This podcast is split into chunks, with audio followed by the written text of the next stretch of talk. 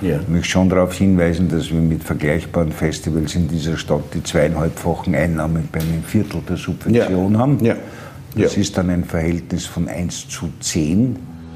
Zeitgespräche mit Gerhard Schmidt. Ein Austausch über Politik, Kunst, Kultur und Wirtschaft zu aktuellen Themen.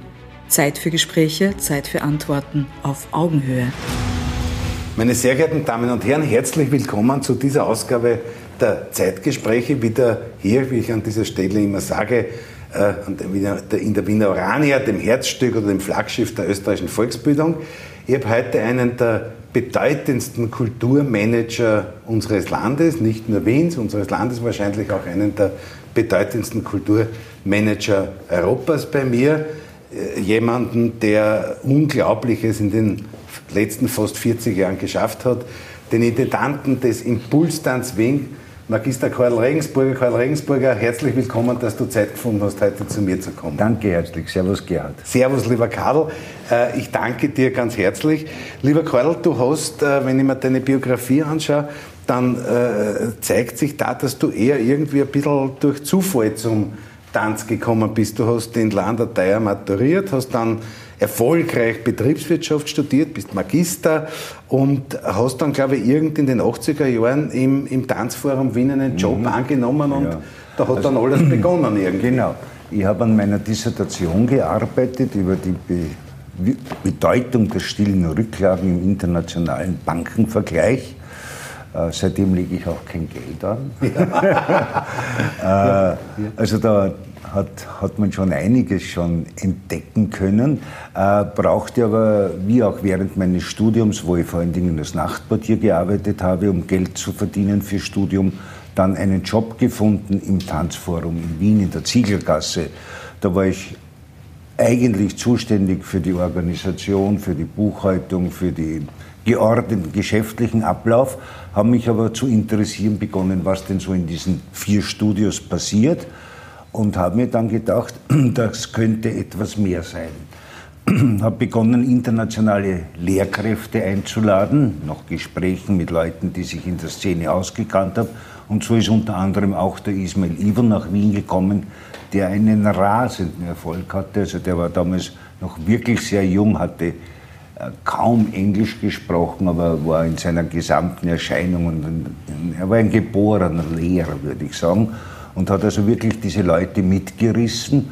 Und da waren teilweise in einem Studio, das hatte eine Größe von 170, 180 Quadratmeter. Also damals mhm. für Wien durchaus äh, waren sehr schöne Studios, aber die 50 also mussten in Gruppen mhm. aufgeteilt werden. Mhm. Das hat den ganzen Erfolg keinen Abbruch getan, bis mich dann der Eigentümer des Studios angerufen und hat gesagt, er gratuliert mir ganz herzlich zu dem Erfolg aber das war so nicht gedacht. Er hat diese Standstudie eher als Verlustabschreibeposten konzipiert. Ja. Und was ich da mache, widerspricht dem deutlich. das ist gut äh, für dich als Betriebswirt. Ne? Daher haben wir uns nach Alternativen umgeschaut und es lag natürlich auf der Hand, das Universitätssportzentrum auf der Schmelz mit den riesigen Hallen anzufragen.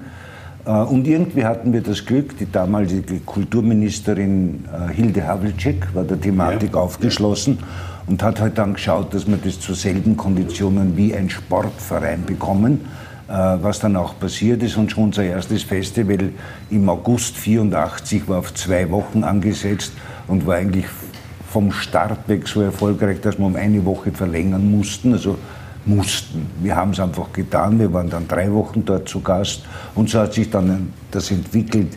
Wir haben dann gleich auch im darauffolgenden Februar, da haben wir uns gedacht, das sind eigentlich Universitätsferien, ist vielleicht auch nicht so ein Bedarf, dann mit den Wintertanzwochen begonnen, die dann auch zwölf Jahre praktisch parallel zu den Sommertanzwochen stattgefunden haben. Und das Ganze ist eigentlich relativ rasch gewachsen. Äh, es war wirklich so, dass ich am Anfang das Wort Subvention gar nicht gekannt habe.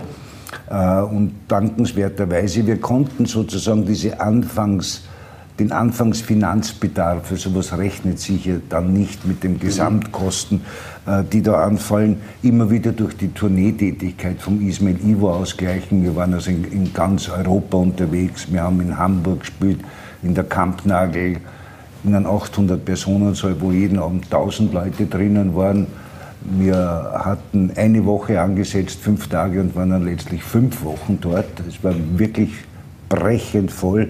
Sogar der Herr John Neumeier musste sich damals eine Karte kaufen und unsere Pressebetreuerin, äh, die damals am Hamburger Schauspielhaus gearbeitet hat, für dieses Gastspiel war die Karin Bergmann. Aha, also da hat sich alles gefunden und wir konnten also sozusagen diesen, diesen Anfangserfolg immer wieder stützen über die Tourneetätigkeit. Allerdings war das dann irgendwann denn doch zu viel.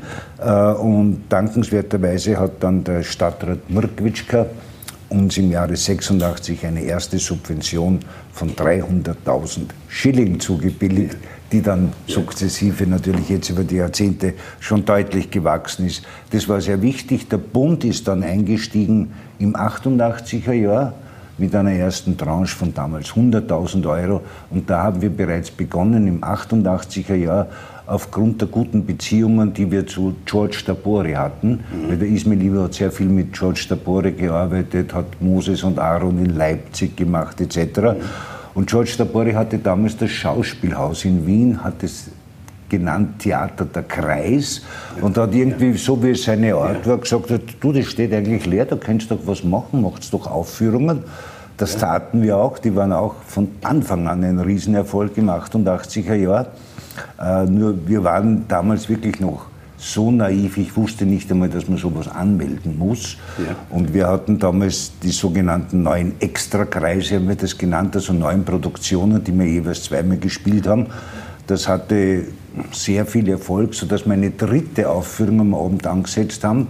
Es war aber dann nicht 19, 21 und 23 Uhr, weil diese Umbauten natürlich sehr lang. Also teilweise haben diese letzten Performances dann um 1 Uhr nachts begonnen und waren dann um halb drei, drei in der Früh aus und dann sind 200 Leute auf der Porzellangasse gestanden. Die Polizei ist gekommen, weil sie gedacht hat, diese Schweizer Unruhen, weil ja. damals gerade Zürich brennt. Ja, ja. Jetzt geht es in Wien los. Ja. Äh, dem war nicht so, aber die haben uns noch schon darauf aufmerksam gemacht, dass man sowas eigentlich anmeldet und dann haben ja. wir das auch gelernt. Ja. naja, und du hast ja mit dem Impuls Tanz Wien heute eines der wirklich bedeutendsten Tanzfestivals auf der ganzen Welt. Also, ich habe jetzt gelesen, es waren rund 140.000 äh, Besucherinnen und Besucher heuer ja. 2022 äh, zu Gast. Das ist ja schon eine Dimension, die ist die ist ganz gewaltig. Hm, ja, also verglichen mit den Salzburger Festspielen haben wir noch ein bisschen Aufholbedarf. Ja, aber es ist überschaubar. aber wir arbeiten ja. daran. Na, also ja. das, das Festival hat sich wirklich sehr, sehr gut entwickelt, auch dank der Subventionsgeber, dank der Sponsoren und vor allen Dingen dank des Publikums, das uns wirklich über all die Jahrzehnte sehr die Treue hält und mit uns auch so manche Abenteuer durchgeht. Und vor allen Dingen ist natürlich unsere gute Beziehung zu den Künstlern sehr wichtig. Also ja. es, da gelingt es schon immer wieder Juwelen äh, in Wien zum, äh, zum Strahlen zu bringen. Und wir hatten auch heuer, so glaube ich, nahezu fünf, 15 Uraufführungen. Ja. 25 Ihr seid in die Öffentlichkeit gegangen, ne? im Museumsquartier. Genau, ja. genau. Ja. Äh, leider, aber vielleicht kommt das wieder, die Zusammenarbeit mit, dem Museumsquartier ist unter Bettina Leidl äh, sehr, sehr, schön gestartet. Wir haben ja diese Public Moves ja. gemacht in Front vom Museumsquartier, die überrannt waren. Und ich würde mich natürlich wahnsinnig freuen, wenn wir gemeinsam mit dem Museumsquartier wieder diese Eröffnungsaufführung im Hof machen könnten, wo ja, ja. doch 8.000, 9.000 Leute waren ja. Solange wir das noch stemmen konnten. Aber das ist jetzt ein bisschen zu viel, auch weil die behördlichen Auflagen nicht unwesentlich Aber du arbeitest mit allen großen Wiener Theatern zusammen, ne? Eigentlich schon, ja. ja. Also sowohl mit den Bundestheatern, aber auch mit den Wiener Theatern wie Volkstheater etc., Schauspielhaus, Mut, sehr schönes Haus übrigens auch. Ja. Ja. Äh, und, und vieles andere auch. Und, äh, das ist jetzt seit etwa fünf Jahren, hat sich das verfestigt, unsere Zusammenarbeit mit den Museen, die sozusagen ein bisschen den Weg der Choreografie in die bildende Kunst geöffnet hat. Mhm, mhm. äh, da waren wir relativ äh, zeitig vorneweg und die Zusammenarbeit mit dem Mumok oder mit dem Leopold Museum ist eine stetige, aber wir waren auch schon im KHM, wir waren im Weltmuseum, heuer erstmals in der Akademie der Bildenden Künste die ganz wunderschön renoviert ja, ja, worden ja, ist und die Säulenhalle dort. Also das ist schon, das sind schon Geschenke. Und äh, diese Geschenke bietet eben Wien äh, auf, aufgrund seiner Geschichte. Also das, das sind großartige, schöne Theater. Du bist also, da schon ein, ein, ein Botschafter der Wiener, der Wiener Kultur, wenn du an solchen Orten sozusagen auch etwas Kreatives produzierst. Wir hoffen so. Also, und es ja. war immer sehr schön, also zum Beispiel im Volkstheater, wie wir erstmals, das war ein großer Schritt für uns im Jahr 1993, erstmals ein wirklich ein großes Theater zu riskieren. Und damals hatte das Volkstheater noch 1200 Sitzplätze. Mhm, mhm, äh, und ich kann mich erinnern, wir haben begonnen und wir hatten relativ bedeutende Kompanien, zum Beispiel Trisha Brown zu Gast. Aber es war auch voll, nur hast du die Tänzer mhm. nur vom Knie aufwärts gesehen.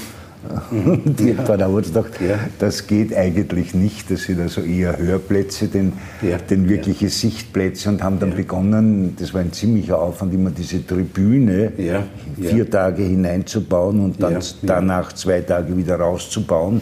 Das musste so sein aufgrund des Denkmalschutzes. Mittlerweile, glaube ich, hat man sich ja da bewegt und mittlerweile hat man diese Tribüne fix eingebaut und ich glaube, das trägt schon sehr für die ganze Atmosphäre im Haus bei. Das Volkstheater ist ein wirklich wunderschöner Spielort. Ja. Sag, diese, diese Entwicklung jetzt des Impulstanzes ist ja untrennbar mit dem Namen von Ismail Ivo verbunden, der ganz, ein ganz kongenialer Partner war, aber leider schon verstorben ja, ist. Ne? Ja, das, das war ein, ein Riesenschock für uns, der immer noch eigentlich relativ tief sitzt. Der Ismail fehlt uns einfach von seiner ganzen, von seinem ganzen Menschsein. Der Ismail war einfach ein, ein Blumenstrauß für dieses Festival. Und er war auch ein, eine natürliche Führungspersönlichkeit, das musste man auch sagen. So was kann man scheinbar, man kann es vielleicht lernen, aber er hatte das in sich und er konnte wirklich mitreißen. Er war ein ausgesprochen positiver Mensch für das Festival. Teilweise denke ich jetzt, wenn ich so zurückdenke, dass er sein, über seine eigentlichen Probleme nicht so viel gesprochen hat. Also hatte er zweifelsohne auch, aber für das Festival war er einfach immer zu 100 Prozent da ja. in seiner Lehrtätigkeit als Choreograf und als Repräsentant. Also ja. der, der Ismail ja. hat einfach äh, Aufmerksamkeit generiert in einer Art und Weise, wie, wie ich das von keinem zweiten erlebt habe. Sag, sag Karl, du hast ja, du mhm. hast ja, auch wenn man sich das letzte Programm jetzt anschaut, du hast ja auf der einen Seite die Besten der Besten, die es international gibt und das gelingt dir, die immer wieder nach Wien zu bringen. Du hast aber auch ein, ein, ein Händchen sozusagen für, für ganz Junge, die im, im Kommen sind. Mhm. Äh, äh, und am Beginn ihrer Karriere stehen. Wie, wie, wie, kommst du zu den, äh, wie kommst du zu den Wissen, zu den Informationen, wie, wie kommst du zu den Kontakten? Du musst ja ständig in der Weltgeschichte auch unterwegs sein, um, also, um da deine Netzwerke stimmt, aufzubauen. Ja. Aber die Reisen sind in den äh, letzten zwei Jahren ja. natürlich auch pandemiebedingt ja. weniger geworden. Das Reisen wird ja. immer anstrengender, schwieriger. Früher war ich also bis zu 100 Tage ja. pro Jahr im Ausland, um mir Sachen anzuschauen. Ich muss aber schon darauf hinweisen, dass das Ganze also kein äh, Solospiel von mir ist, sondern ich habe ein wunderbares Team um, um mich, das einerseits die Workshops und die Public Moves mhm. selbstständig mhm. programmiert. Äh, mhm. Ich habe mit der Chris Standfest jemand bei mir, der, der sich vor allen Dingen jetzt um die jungen Choreografen kümmert. Äh, wir haben eigene Leute, die sich um die lokale Szene kümmern. Also ich, ich versuche das zu koordinieren ja. und es ist dann schon das Festival selbst, ist immer sozusagen das Ergebnis eines Teamgesprächs. Ja, ja. Aber ihr seid, ihr beobachtet sozusagen die Szene weltweit. Äh, ihr müsst wir ja sozusagen haben, alle Veranstaltungen irgendwo am Radar haben. Weil jetzt hast du, glaube ich, einmal eine ganz junge Brasilianerin äh, gehabt, die ein mhm. Coming Star ist. Ja. ja? ja. Ne? Also die zwei jungen Brasilianer, die Männer, haben sogar den Preis äh, bekommen, ja. den Young Choreographers Award, den ja. wir jährlich vergeben. Für, der ist mit einer Residenz verknüpft für das kommende Jahr und mhm. 5000 Euro, was ja. für Brasilianer in den Favelas sehr viel Geld ist. Also die waren völlig positiv überrascht und fertig. Und das, ich habe das auch schön gefunden, dass irgendwie Landsleute vom Ismail, das war aber nicht der Grund, dass sie es bekommen haben, sie waren einfach überragend. Ja. Äh, und wir haben das Glück, irgendwie, äh, das ist nicht so, dass wir alles jetzt unbedingt äh, anschauen müssen. Wir haben die Künstler, zum Beispiel eine Mathilde Monnier, eine Antiriste Kersmaker, einen Alain Platel. Wenn die was Gutes sehen, rufen die an. Ja. Die haben ja. alle meine Telefonnummer, die sagen, ja. Karl, das ist interessant. Das, ist es, ja. verfolgen. Ja. Dann erbieten wir halt also entweder Videos in, in einem ja. ersten Schritt und versuchen natürlich schon die Sachen dann auch vor Ort zu sehen. Das geht nicht bei allen, weil manche sind halt wirklich Uraufführungen dann in Wien, äh, die wir dann riskieren, wenn wir glauben, es ist das Risiko wert. Ja. Aber es ist ja, der Begriff Tanz ist ja da bei dir ein sehr weit gefasster, weil da spielen ja andere, andere Disziplinen auch noch irgendwie eine Musik zum Beispiel, ja. Gesang wahrscheinlich da und dort. Ne? Genau, genau. Und auch die bildende Kunst ja. ist, ist äh, immer stärker vertreten. Äh, was ich mir noch wünschen würde, eine Zukunftsvision für Impulstanz wäre, ich habe diese, diesen Gedanken trage ich seit 10, 12 Jahren in mir und ich kann ihn nicht richtig noch umsetzen, weil er ein relativ großer ist. Ich glaube, was der, fast der Welt fehlt, ist sozusagen ein großes Ballettfestival. Mhm. Also wirklich mhm. die Besten der Besten auftreten, vom New York City Ballett über das Ballett der Pariser Oper mit den russischen Kompanien, die darf man im Moment ja gar nicht nennen, aber natürlich sind Kirov ja. und Bolschoi äh, wichtige ja. Wegbereiter in, in diesem Genre.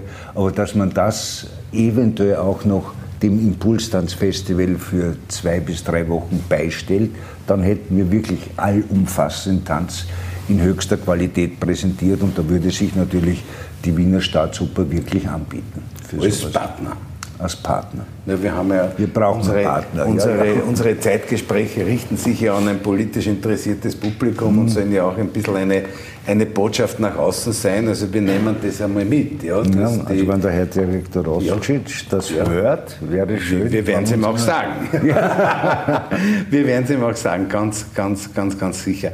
Äh, wenn du dir jetzt so ein bisschen die Corona-Zeit angesprochen, wenn du die Corona-Zeit ein bisschen Revue passieren lässt, das war schon ein ziemlicher Einschnitt, das auch vor allem für die Künstlerinnen und Künstler. Ein großer Einschnitt, also im 20er äh, Jahr haben wir ja noch eigentlich ein fertig geplantes Festival gehabt, dass wir dann äh, leider workshopmäßig, das war uns wirklich selbst zu heiß, also dass wir da irgendwie einen Cluster mhm.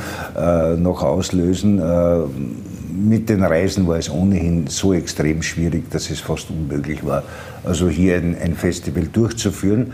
Da haben wir aber dann versucht, äh, mit den Public Moves, mit diesen Workshops im öffentlichen Raum sozusagen eine Alternative zu schaffen.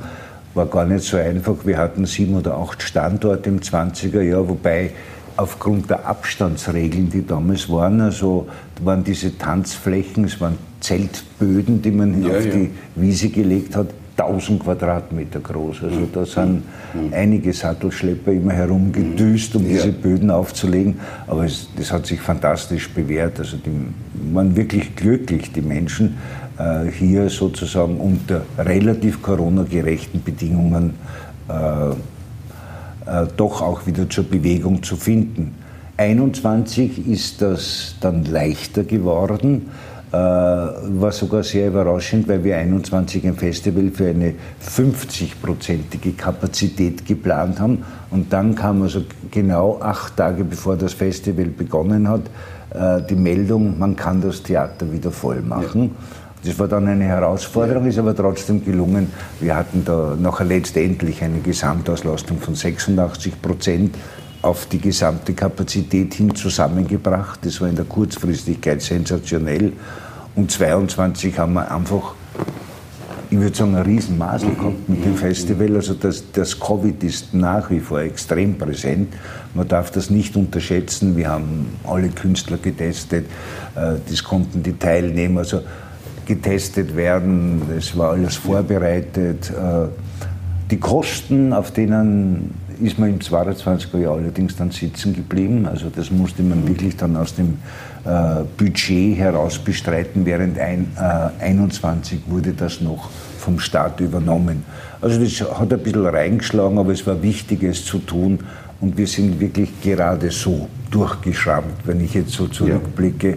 Ja. Äh, wir hatten also Corona-Fälle in unserer eigenen Mitarbeiterstab. Wir haben 400 Mitarbeiter, um das Festival durchzuführen. Das beinhaltet auch alle Leute, die in der Publikumsbetreuung in den 20 Spielstätten sind, respektive alle Techniker dieser Häuser und natürlich. Wie viele Künstler habt ihr heuer äh, Etwas über 500 waren, Na, das ist waren, waren da. Ja. Äh, ja, und also das ging sich gerade aus. Eine Kompanie mussten wir verlegen. Das ist also, dann haben wir vom ungefähr 20. Juli auf Ende, äh, Ende des Festivals, 5. August gelegt, äh, wegen Corona-Fällen, weil das war zu heftig, die durften das nicht machen. Und bei zwei, drei Kompanien haben wir einfach eine Person weniger gehabt. Das wurde ganz gut überspielt, ja. hat niemand gemerkt. Äh, und verschiedene Kompanien, also die großen Kompanien wie zum Beispiel Tanztheater Wuppertal oder Rosas, mhm. die sind bereits aus Vorsicht mit Reservetänzern gekommen. Also ja. man hat nicht nur die eigene ja. Kompanie gebraucht, man hat nur drei Reservetänzer gebraucht, in case das was passiert. Also das die, die, die, die Tänzer dieser, dieser, dieser großen Ensembles, sind die professionell dort tätig oder machen Absolut. das nebenberuflich? Nein, nein, das sind das ist schon vollberuflich. Ja. Ja. Ja, Schau, du hast, du hast ja für diese, die Art und Weise, wie du Impulstanz inszenierst, ist ja eine relativ moderne, wenn ich das so sagen kann. Ne? Hoffen wir. Ja, absolut, absolut. Und jetzt, äh, jetzt ist es auch wahrscheinlich auch eine, eine, eine sehr junge Disziplin, aber es gelingt ja, wenn 140.000 Menschen dorthin kommen, gelingt es dir ja eine Neugier zu wecken. Ne? Mhm. Ne? Mhm. Äh, und äh, wie schaut denn das gerade bei den Jungen aus? Gibt es eine, in Österreich gibt es einen, einen, gibt's einen, einen Trend hin zum Tanz? Ich glaube, es gibt einen Trend hin äh, zum Körper, zum Körper. Zu, zur, zur ja. Bewegung. Und zum Beispiel so Nebenschienen, die, äh, die Hanna Bauer konzipiert, mhm. das ganze Programm von Impulstanz Sozial. Ja. Das sind die Partys und das ist das Festivalzentrum im Vestibül. Übrigens auch mit einem eigenen Musikprogramm, wo sie über 100 DJs und auch mhm. teilweise Live-Bands einlädt.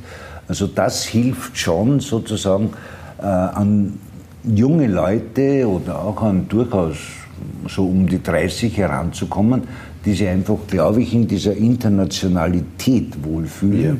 Ja. Äh, es ist eine sehr unaggressive Atmosphäre dort. Man lernt Leute aus 20, 30 Nationen kennen an einem Abend. Das ist sehr schön. Man kommt ins Gespräch, man hört über deren Probleme, wie, wie bei ihnen die Situation ist. Und da wundert man sich schon, sehr oft, was wir alles als Problem erachten, wenn man mit jemandem redet, der aus Johannesburg ja. kommt. Ja. Also der ja. kann da nur milde lächeln, aber dort wird der Strom ohnehin alle äh, dreimal am Tag antraut, ohne Vorwarnung und auf einmal ist die Theateraufführung gefährdet oder muss abgebrochen werden. Also da, da, lernt man sehr viel, auch vielleicht eine gewisse Weise auch eine Demut, aber das ist das Reservoir, wo Leute irgendwie mit dem Festival in Kontakt kommen. Die ja. kommen vielleicht nur um einen schönen Disco-Abend ja, ja, ja, in alten Sinne zu haben oder einen, einen Gesprächsabend. Und irgendwann wollen sie sich natürlich auch die Leute, mit denen sie geredet haben, anschauen, was die machen. Und so, glaube ich, äh, ja, regeneriert sich das Publikum. Daher haben wir ein Publikum, das relativ jung ist, aber das durchaus auch äh, arriviertes Publikum, was normal im Burgtheater, ich weiß nicht, im Musikverein ist, kommt auch zu uns. Ja. Und wir versuchen halt, die Publikumsströme so zu steuern, dass man sozusagen die Leute nicht unbedingt in die falsche Performance ja, ja, ja, Es braucht Zeit, um manche Sachen zu verstehen. Ich glaube, du kannst nicht gleich zu Florentina Holzinger gehen, sondern da gibt es vielleicht eine andere Einstiegsdroge, die die vorher konsumiert werden Aber sollte. es ist ja unglaublich, es ist ja mit unglaublich äh, ähm, äh, sportlichen Aktivitäten und akrobatischen Aktivitäten mhm. verbunden. Und das äh, so noch in, irgendwo in Einklang zur Musik äh, äh, zu bringen und das noch in eine Handlung zu setzen. Also da sind ja so viele so viel Sinne sozusagen in der, in der, in der künstlerischen Darstellung mhm. angesprochen, dass alle, das wirklich ganz Alle ganz sollen angesprochen werden. Ja, ganz, ganz gewaltig. So, jetzt bist du ungefähr, ungefähr 40 Jahre äh, ähm, in dem Projekt. Äh, ich glaube, in ein oder zwei Jahren habt ihr den 40. Geburtstag. Mhm. Ja. ja. kommendes Jahr ist es. Kommendes Jahr, den, ja. den 40. Geburtstag. Äh, was hast du da jetzt außer Ballett äh, für, für Wünsche? Ja. Äh, also Ballett mit der Staatsoper nehmen wir mit, ja, ja. aber was Nein, was, für den Karl Regensburger? Was ich mir sehr wünschen würde, aber das möge jetzt ein bisschen kleinlich wirken, aber natürlich ist eine ausreichende Subventionierung. Ja. Ich möchte schon darauf hinweisen, dass wir mit vergleichbaren Festivals in dieser Stadt die zweieinhalbfachen Einnahmen bei einem Viertel der Subvention ja. haben. Ja. Das ist dann ein Verhältnis von 1 zu 10. Ja. Äh, also man zaubert ohnehin, wo es geht, aber es wird natürlich... Besucherzahlen schaut es ganz anders aus, ja? Ja, ja also das, ja. ja das ist... Na, es, es läuft sehr gut und ich würde mir wünschen, dass wir äh, in einer gewissen Unaufgeregtheit und ohne äh, ständig mehr oder weniger den Hals in der Schlinge zu haben, mhm, mhm. planen dürfen und äh, mhm. das machen, was wir heute so tun und es versuchen besser und besser zu machen. Ja. Ja. Aber da bedarf es noch einiger Schritte. Wie, wie ich hoffe aber, dass die gegangen werden. Und es, ja. es gibt durchaus auch Überlegungen, ich, ich komme ja auch schon in ein gewisses Alter, naja, wo man naja, das, also naja. vom Alter soll man sich nicht leiten lassen. Man aber sagt immer, man, wir sind die weißen Männer, ja, aber ja, ich genau. habe das immer als Kompliment gesehen. Ne? Ja, es ja. sollte auch so sein, es können ja durchaus auch weiße Männer, ja. glaube ich, durchaus charmante Ideen haben. Äh, es wird überhaupt ein bisschen zu sehr jetzt radikalisiert manchmal. Wir spüren das auch im Festival, also vor allen Dingen was aus dem angloamerikanischen Raum äh, teilweise bei uns als Stipendiaten aufschlägt und deren Vorstellungen, dass man so gewisse Produktionen nicht mehr zeigen dürfte, respektive, dass man Triggerwarnungen aufhängt. Also das, das verstört mich etwas und da gibt es Diskussionsbedarf. Äh, meistens wird allerdings auf Englisch diskutiert, äh, was ja. natürlich einen gewissen Heimvorteil für diese Leute bringt, weil ähm, Afrikaner tut sich manchmal schwer, dem zu widersprechen und sagen, was ist jetzt los? Ja. Und niemand fühlt sich da missbraucht etc. Das ging ja teilweise so weit, dass äh, wir hatten ein, eine Performance von einer amerikanischen Regisseurin, die hat Spokaoke geheißen und da durfte man sich also Reden, die einen fasziniert haben, ja. aussuchen, sei es von Gorbatschow, sei es von äh, Clinton, sei es auch von natürlich äh, diese berühmte Rede I had a dream und ja, ja, Martin Luther King Martin hat sich Luther eine King, ja. blonde Schweizerin ausgesucht. Na, das ist ja schon gar nicht gegangen, dass eine blonde Schweizerin, das, das, erinnert so ein bisschen an die Inauguration von beiden. darf man jetzt die überhaupt noch übersetzen als Weiße? Also da, da glaube ich, muss Europa äh, seine Kulturgüter schon beginnen verstärkt zu verteidigen. Das Aber dein, dein Impuls ist ja ein kosmopolitisches Feuerwerk. Du hast ja von allen möglichen Ländern jüngere, ältere, Männer, Frauen, alles, alles sozusagen weltweit. Ja, ja, ja. ja, ja. ja. Es freut uns auch und wir, wir, wir heißen an jeden herzlichst und eine jede herzlichst willkommen äh, und freuen uns über den Input, der da kommt. Nur manchmal muss man auch halt seine kulturellen Werte ein bisschen zu verteidigen beginnen. es kommt mir so vor, im Moment sind wir gerade in so einer Phase, wo das nicht schlecht täte, da etwas mehr mhm. dagegen zu halten. Ich verstehe, ich verstehe. Ja, ich kann da nur gratulieren. Äh, ich, ich, bedanke mich, dass du die Zeit genommen hast für dieses Gespräch. Mich Der sehr. Impulstanz Wien ist äh, ist un, äh, untrennbar sozusagen auch mit der, mit der kulturellen Szene dieser Stadt oder mit des ganzen Landes äh, verbunden, wenn ich mir wirklich die Zahlen anschaue. Du hast das auch noch in einem Interview in der Wiener Zeitung auch noch äh, äh dargestellt, ja, mit 100, 140.000 Menschen, die die da dabei sind, ist das, ist das gigantisch in der Kooperation mit den großen, mit den großen Bühnen, Museen und so weiter.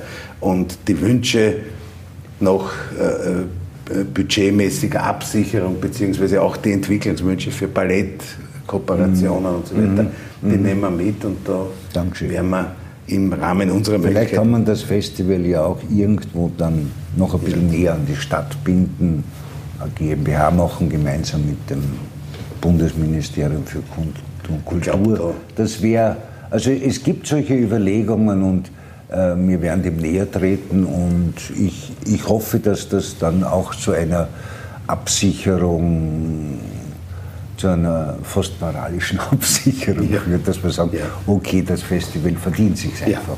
Ja. ja. Also die Strukturen, die Strukturen sollen sich immer sozusagen der Würde und der Bedeutung des Festivals anpassen. Ja. Danke Lieber Karl, ich danke dir recht schön. Herzlichen Dank. Äh, alles, alles Gute. Ich wünsche dir jetzt nach dieser Stressphase ich weiß nicht, ob das möglich ist, aber ein bisschen eine Zeit der Ruhe. Ja, es ist jetzt die, die ja. zähe Zeit der Abrechnung. die Zeit der Abrechnung muss auch die, sein. Die dauert ja, ja, fast länger als das eigentliche Festival, aber ja. dann, glaube ich, werde ich zwei Wochen dann kommt die verschwinden. Ein bisschen Urlaub und dann kommt die Kreativphase für 2023. Ja, wir, wir sind jetzt teilweise schon in Verhandlungen für 23 und in Abschlüssen. Also die ganz großen Komponenten, die muss man jetzt absichern und klar, das, das versuchen wir auch. Und ja. ja. Das muss auch immer mit deren Urlaubszeit natürlich, koordiniert natürlich. sein. Und äh, wir ja. sind ja dann doch eigentlich in der ja. theaterfreien Zeit. Das ist gut. Alles Gute, vielen herzlichen Dank. Danke. Danke schön. Dankeschön. Danke. Alles, alles Gute. Danke. Danke.